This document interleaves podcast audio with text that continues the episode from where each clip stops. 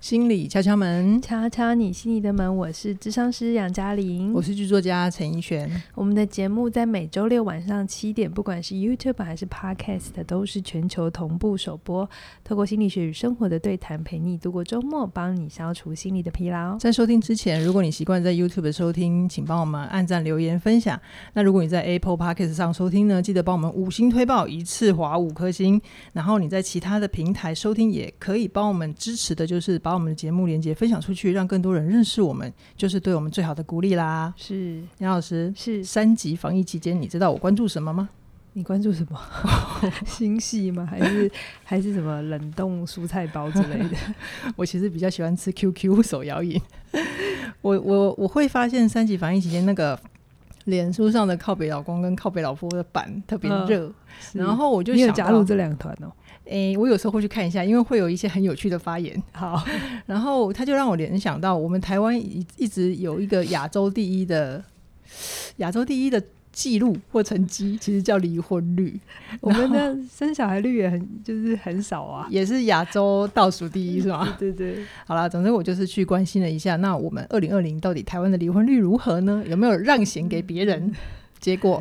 还是全球哎、欸，全亚洲还是亚洲第一，是有点哎、欸。其实你知道有一个说法，是因为我们的性别意识是更平等的、嗯、哦。你说相较于相较于日韩、嗯，嗯，对，所以我们对于做这个选择，离婚的选择是比较不是说不是说这样比较好，而是说我们对这件事情它变成更可以是选项之一，没有那么多心理的这么多疙瘩。所以我不觉得离婚率很高，好像就代表。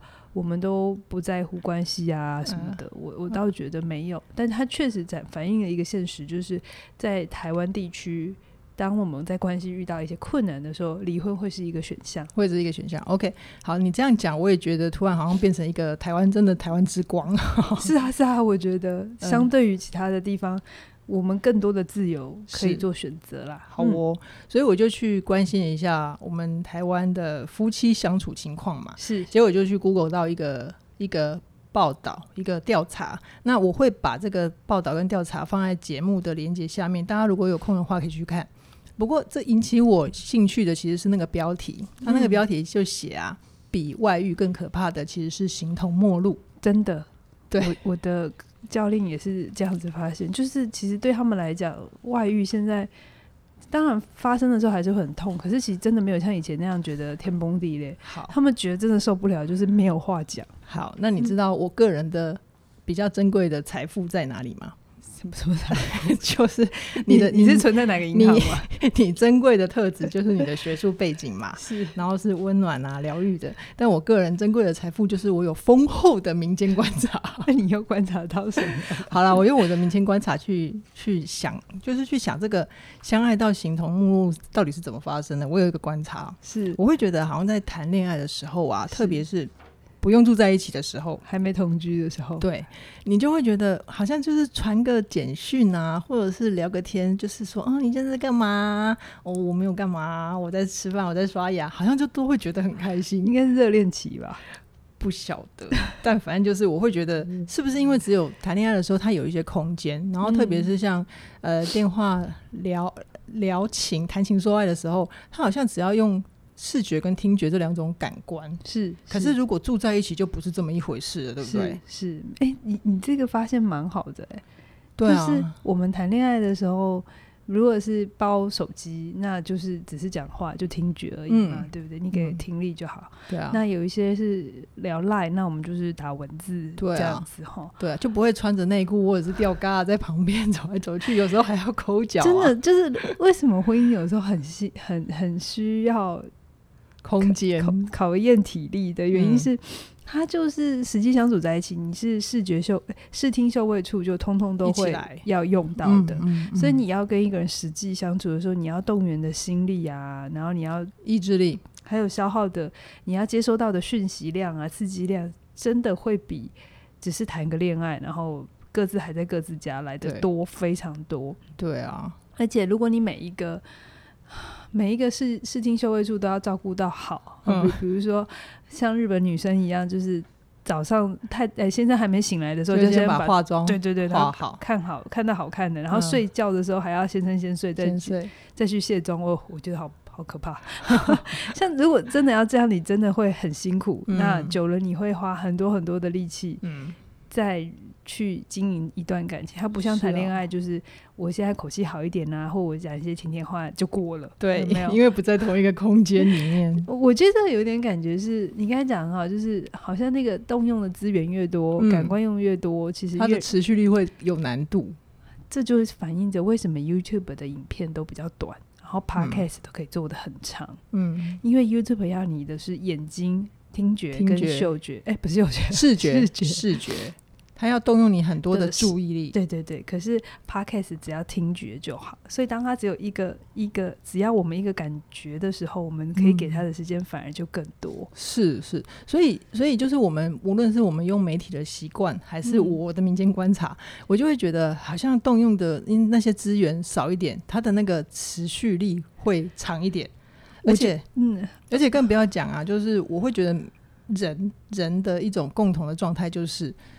嗯，我我我能不能跟一个人相处，我什么都不要讲，他就会完全懂我心里面的感受，或者是想法，或者我需要什么？所以，所以视听嗅味珠还不够，还要直觉，对不对？对，那就是灵啊，但是视听嗅味珠还要加上灵啊，灵感、直觉、第六感，我以为是 zero 的那个零。好，我觉得这就是为什么疫情期间反而感情会品质会下降的，因为。你太 close，所以你的感官又要都开的时候，嗯、其实是一件很负担心力的事情。它没有空间，对啊，可以让彼此休息一下。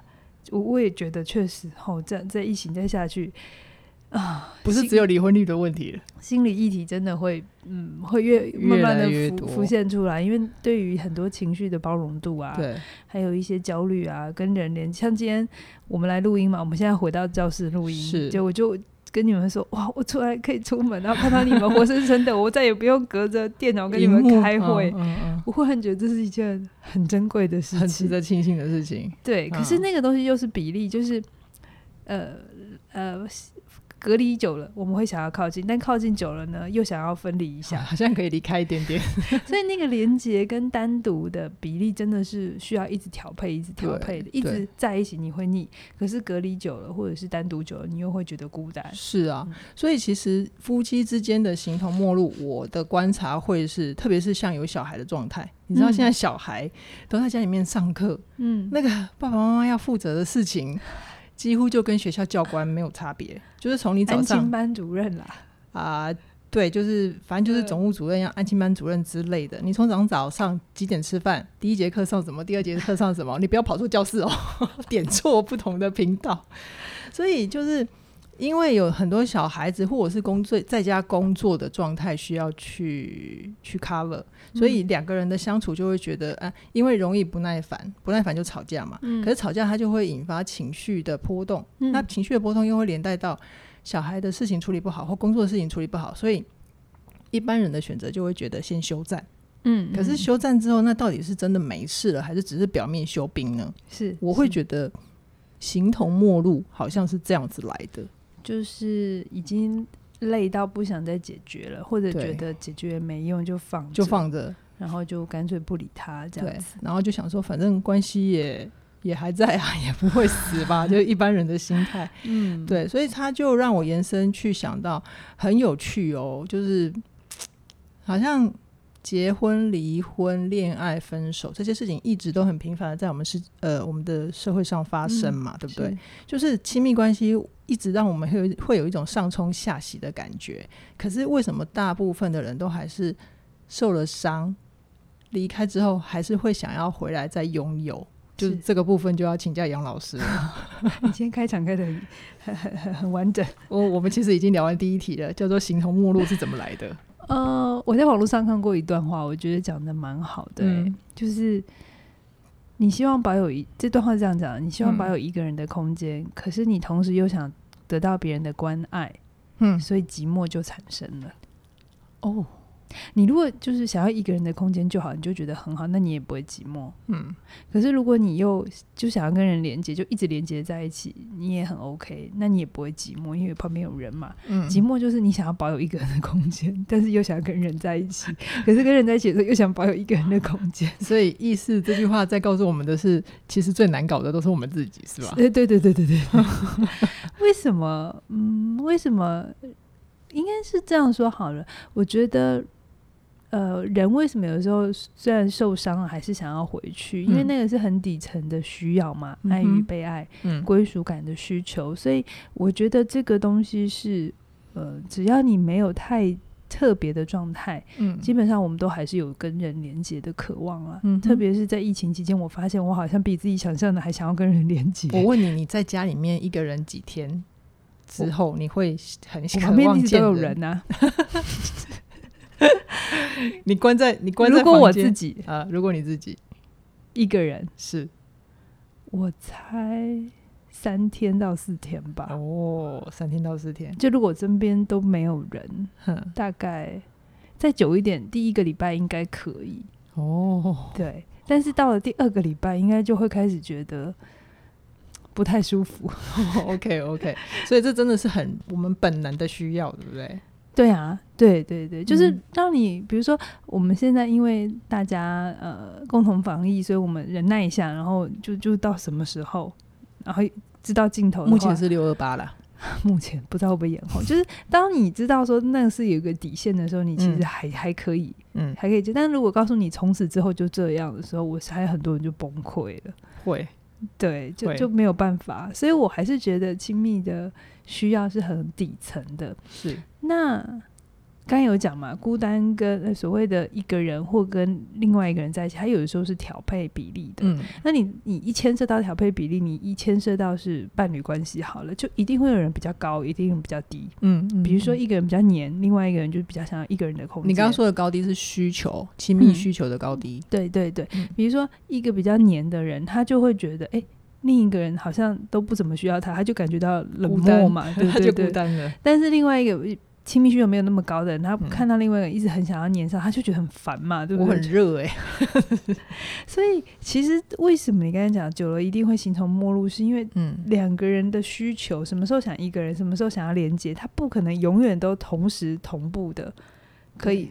配合的这么好，对，不可能。只有在谈恋爱的刚开始就就是 always 随时想看见吧，就是随时连在一起都没问题。过了之后，一定就是会有各自的需要。就我这个时候想一个人，可是你就想跟我连接，嗯、对不对？那我这个时候想要连接，可是你有在忙，对。然后又又因为对方当时的状态不好明说，或者是怕伤害到对方的需求等等的，对，或者是说对方正在忙事情，那你会觉得如果你现在打扰很很不识相啊，嗯、你又不是一个你不想当一个不体贴的人呐、啊。嗯所以你又把它吞下去，嗯、就是这个东西它本身就会有一些调配，还有需求的高低，嗯、然后还有状态的差别.然后各自在忙，所以它本来就会有一些落差。可是这个议题不是告诉你说哦，所以我去找一个跟我可能亲密需求度一样的人就好了，也，也没那么理想吧？不会有这个人，不可能有这个人，因为你觉得好像你们都各自很黏或很不黏，可是当在一起之后。那个需要的状态，它又是会不停的变化的。嗯嗯、我今天今天在外面受伤了，我就是渴望多一点点连接。可是你今天刚好在赶一份很大的报告，嗯、你就是不想要任何的连接。是 是，是 所以我们会有事情进来啊。就算我们刚开始的需求算同频，嗯、可是生命就会各自有各自的生活状态，而那个生活状态就会让那个频率又有一些波动。嗯、所以两个人在一起久了就会。有时候那个东西搭不上，久了一次、两次、三次，然后又没有去处理，没有去讨论，那就是慢慢算了算了，我不要你了，我自己来好了。难怪我们一直都相信那个，其实学习沟通会对亲密关系有帮助哈。有啊，一定有帮助。他就是这是在这些需求的协调的过程里面，他需要很多很多的技巧，是是是，才能够去接住对方，然后给需要的温暖。嗯，我觉得应该用需要的温暖很好，就是其实学习亲密关系就是学会控温。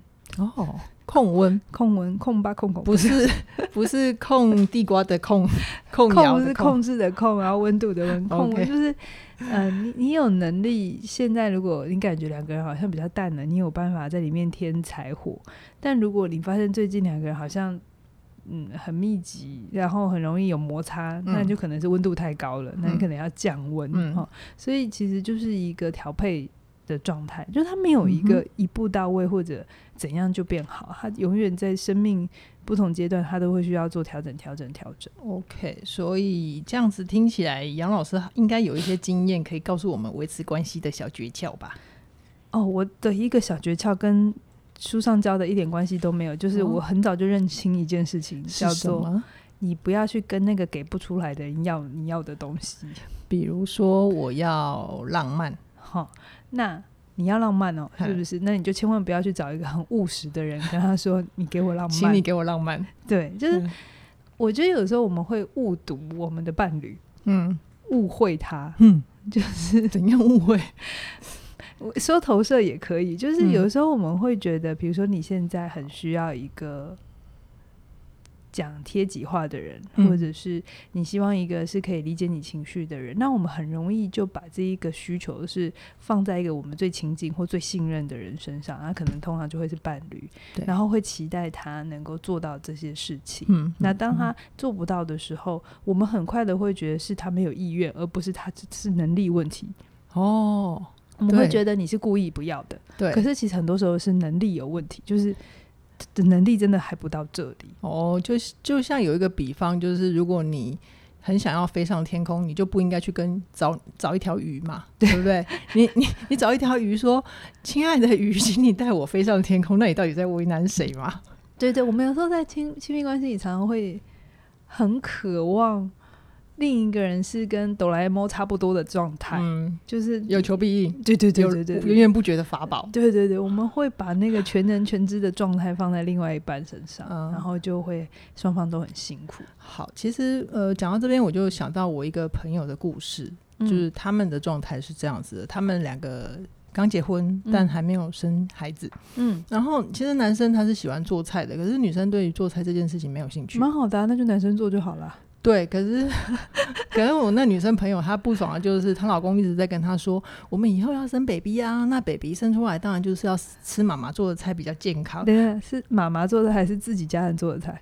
她说妈妈做的菜，她说要给小孩留着一个妈妈的味道。奇怪，她会做，她不能自己做就好了吗？反正她就有她自己刻板印象的问题嘛。我一直觉得他有刻板印象的问题。OK OK，他就他喜欢做就给他做啊。重点是，它不是我们的关系，所以我只是听，哦、但我有个我自己的猜测，但我不一定要讲。好好好，所以他们两个很有趣的，就是就是反正就男的要女的学做菜，女的就不要，就一直抗拒嘛。嗯，然后男的就一直用他很奇怪的逻辑在要说服女生。嗯，就是说那个小孩要吃妈妈做的菜才健康这件事情，就其实最后搞到啊，他们两个连上床都很没气氛。就想说，因为小孩以后没饭吃，是吧？就不要生小孩了。对，就反正就是他们就是这件事情一直搞不定，然后也没有要生小孩，所以就有长辈出来劝说，嗯，你们两个就各退一步嘛。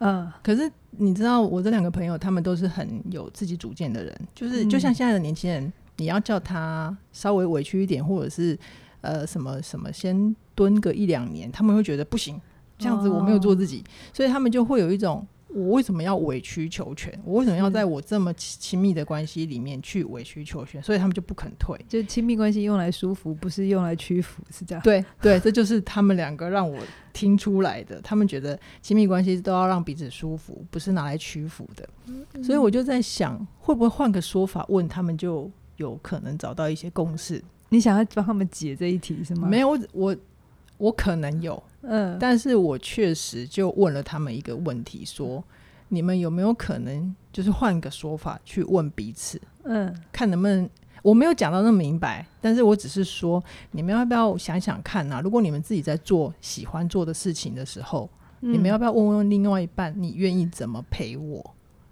你愿意怎么陪我？不是说你跟我一起做一样的事，而是你愿意在我做这件事的时候，你怎么陪我？对，就是意思意思是，我就绕开了关于屈服那件事情，嗯，就不要让他们觉得自己要纡尊降贵啊，嗯嗯，所以男生就也还蛮好的，男生就先自己问，然后他就问他老婆说：“嗯、那我在做菜的时候，你愿意怎么陪我？”就是你愿意怎么陪我这几个字听起来就有点甜度。对，对我来说啦，对我来说，他有在控温呢。对对，这就是一种控温。然后女生就说：“好，我在旁边帮你打酱油，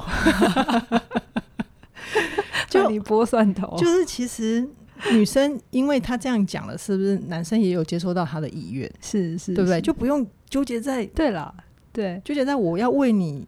委曲求全这件事，我就觉得他比较不是非黑即白，就是反正你会做，女生可能觉得反正你会做，你那么在乎就你做嘛。然后男生又会觉得不行，要有一个家的感觉。我觉得他倒不一定是说好像妈妈要来做，而是他会期待，就是小孩回到家有看到家人都在一起的感觉啦。我在猜，不知道。嗯，嗯，我倒觉得那个男生是真的有跟他妈妈的议题要处理，他一定要他老婆会做菜。然后呢，呃，后来男生这样说之后，女生当然也要啊。女生就觉得，那我有愿意陪你，你也要愿意陪我嘛。嗯、那女生就喜欢追剧，嗯，所以她就问她老公说：“那我在追剧的时候，你愿意怎么陪我？我帮你倒 sake 清酒 sake。没有啦，我那个男生朋友他就说：“好，那你看三集，我陪你看一集。”哦，还愿意陪一集这样子，对啊，对啊。然后女生就也满意了。然后他们到底要不要生小孩，我就划掉了。不关我的事，看他们看的是什么戏？对，看什么戏是什么意思？没有。那你要不要继续往下讲？我觉得蛮好的啊。你刚刚那个这个他们那个控温的方法，我觉得这影片关系应该是有存款的啦。嗯，就是他们的关系当然有一些有一些点哈。我我们在关系里有时候会有几个点是你。还蛮坚持的，就个人的癖不一样啊。对对对啊，嗯、那假设以这个男生来讲，就是做饭，太太可以一起来做饭，是他很重要的一个东西。嗯嗯，那他就并不是谁要听谁的，嗯、而是我可以怎么在这个过程里，我得到我的需求，而你在这个状态里，你可以让我感受到你有在在乎。嗯、对，有的时候我们在做夫妻治疗或伴侣治疗。很多东西是很困难，有个解方的，就是他没有一个，就是大家皆大欢喜，然后都很平衡、很圆满，没有没有这个东西，这太天真了。但是他会有一个需要去照顾，就是我感受到你在在乎，嗯，所以我可以不那么坚持，是，嗯，比方说，就是这个先生说，好啊，那你我在做的时候，我可以做没关系，那你要来一起，对，那这就是他可以。调整的地方，好、嗯，但是他又可以感受到太太有把他的这一份很重要的需要放在心里，对就是你没有去否定我，然后一直在责备我，这个想法很奇怪，很大男人主义，嗯嗯嗯、有时候会这个点都会一直过不去。意思就是他们都用行动，有行动之后会有一些空间上的接触，时间上的相处嘛，所以他们是用这个行动来付出他们的意愿，嗯、他们让那个意愿具体化，这是一部分，一部分，但但是。里面的钱就是很重要一个东西，就是彼此都有感受到彼此的在乎啦。嗯、我在乎的点，也许你不用跟我做一样，也不一定要完全认同，可是你有把它放在心上。是，就我们之前有聊过那个爱的语言嘛，嗯，嗯嗯，是差不多的意思，就是。嗯，我我如果很需要下班有人迎接，不管你到底觉得这个东西有多奇怪，但你愿意把它放在心上，尽可能的能够让我感觉到被照顾，对，他就会有一种嗯，在关系里其实只要那个五分钟的满足就好了。对对对，他不用想那么大。嗯、很多时候我们在关系里觉得很辛苦，是因为我们常常一想到要做这件事，要做的很完整一整套，嗯，然后要拿出最好的表现，然后就会以为是一天。在一起十二个小时都要这样，那他就会很累，并不是啦，就会很累。所以我觉得这个东西就是你你在婚姻里越久，你会越知道什么东西跟谁要，然后怎么要会要的比较有技巧。说到这里啊，我就想到你是不是有一次啊，跟你的几位老同学相聚，然后你那次相聚完之后，你就立刻跑到我身边来跟我说：“哦，陈奕迅，我跟你讲，三个咨商师聊天真的有一个很重大的发现。” 对啊，我跟我同学就相聚，然后三个都智商师。但三个智商师有个好处，就是你永远不会怕你的话没人接。OK，就是你你讲出去的任何话，不管是潜意识、表意识什么意思的，他都能够接住，然后再问你下一个问题。这样子，难怪你们那天聊了四五个小时吧，中间还去买饭，就不会累啊，因为因为有人真的听力很好，就是可以听懂你这样子。OK，那你们那天的结论是什么？就是。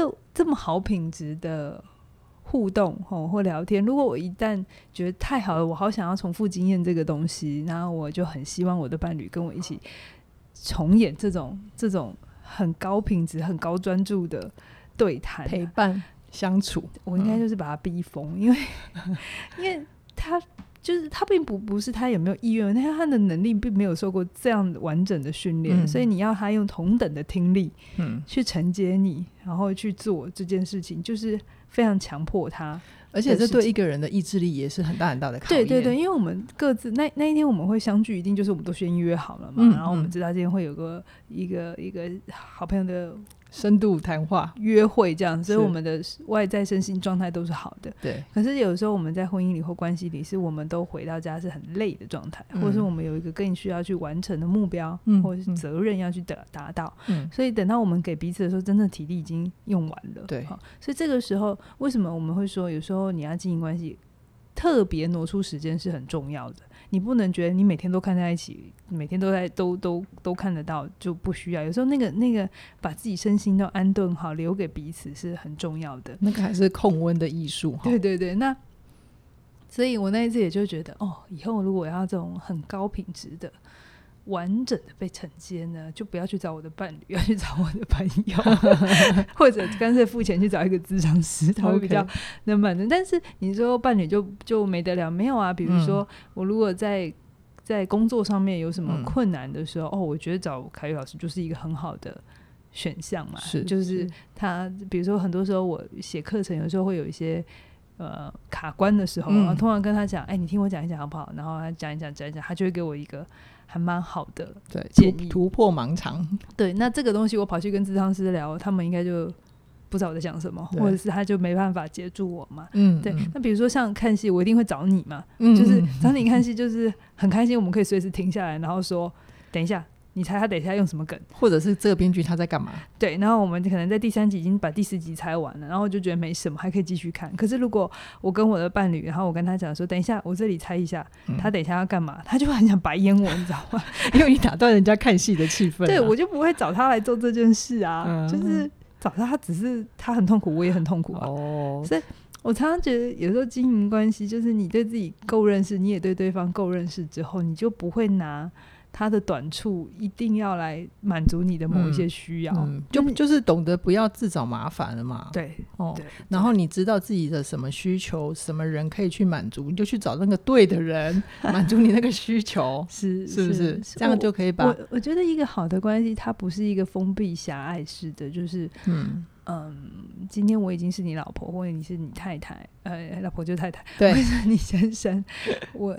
我应该或你就应该怎样怎样，他应该是有很多很多在关系里，嗯、我们因为彼此的状态，我们有一些调整，嗯、在有些需求上面，可能我们就要认了，嗯，这件事情可能我做真的没有那么的好，可能他去找他另一个朋友，他会有快乐，但你们之间只要有足够的信任，嗯、或者是该说好的游戏规则谈好，嗯，我觉得有的时候你你可以。